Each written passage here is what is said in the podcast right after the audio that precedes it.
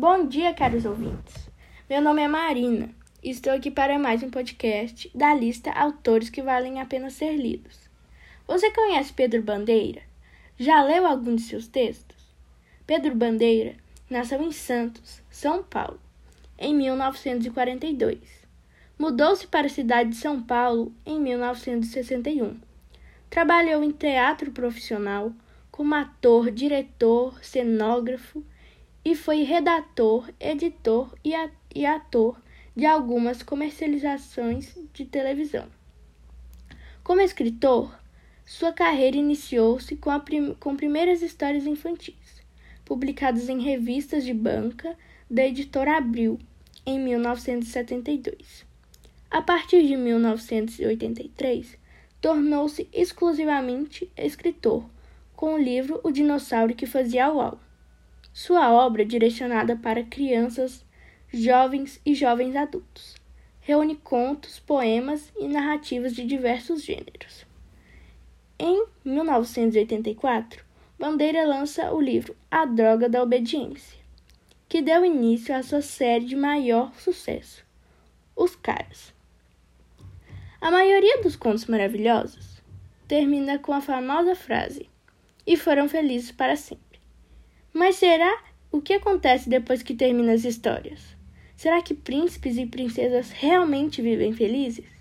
Será que continuam sempre jovens, bonitos e apaixonados? Será que têm filhos e envelhecem como todo mundo? Pedro Bandeira escreveu uma história, O Fantástico Mistério de Feiurinha, da qual participam os mais conhecidos personagens dos contos maravilhosos. Quer saber o que acontece depois do final feliz dos contos? Então ouça um pouquinho do início do livro de Pedro Bandeira. Feliz com tudo isso, Dona Branca tricotava um casaquinho de lã para o príncipezinho que iria nascer, sozinha no grande salão do castelo, forrado com mármore cor-de-rosa e veludo vermelho. Os filhos estavam na aula de esgrima e as filhas na, na aula de minueto. O príncipe encantado, como sempre, estava caçando. Foi aí que a, que a grande porta do salão se abriu. Entrou Caio, o lacaio, anunciando: Alteza, senhorita Vermelho, acaba de chegar ao castelo. Pede Chapeuzinho, interrompeu Dona Branca. Que ótima! Peça para entrar. Vamos, Caio, rápido! O lacaio iniciou uma referência e foi lá buscar a senhorita. Chapeuzinho Vermelho era a mais solteira das amigas de Dona Branca e uma das poucas que não era princesa. A história dela tinha terminado dizendo que ela iria viver feliz para sempre, ao lado de vovozinha. Mas o que não falava em nenhum príncipe encantado. Por isso, Chapeuzinho ficou solteirona e encalhada ao lado de uma velha cada vez mais caduca.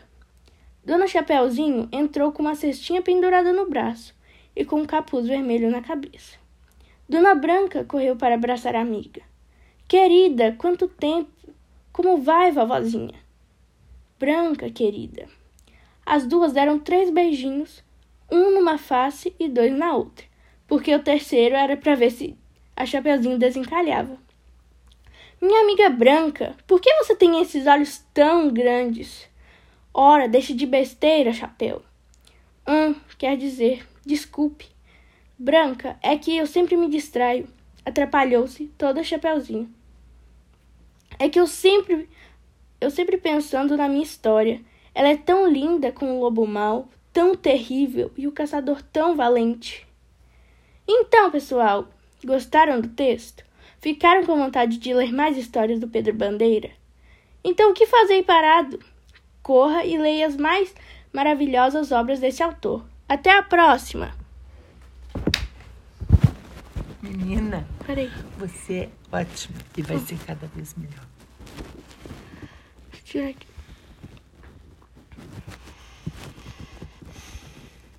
Você tem que pôr sua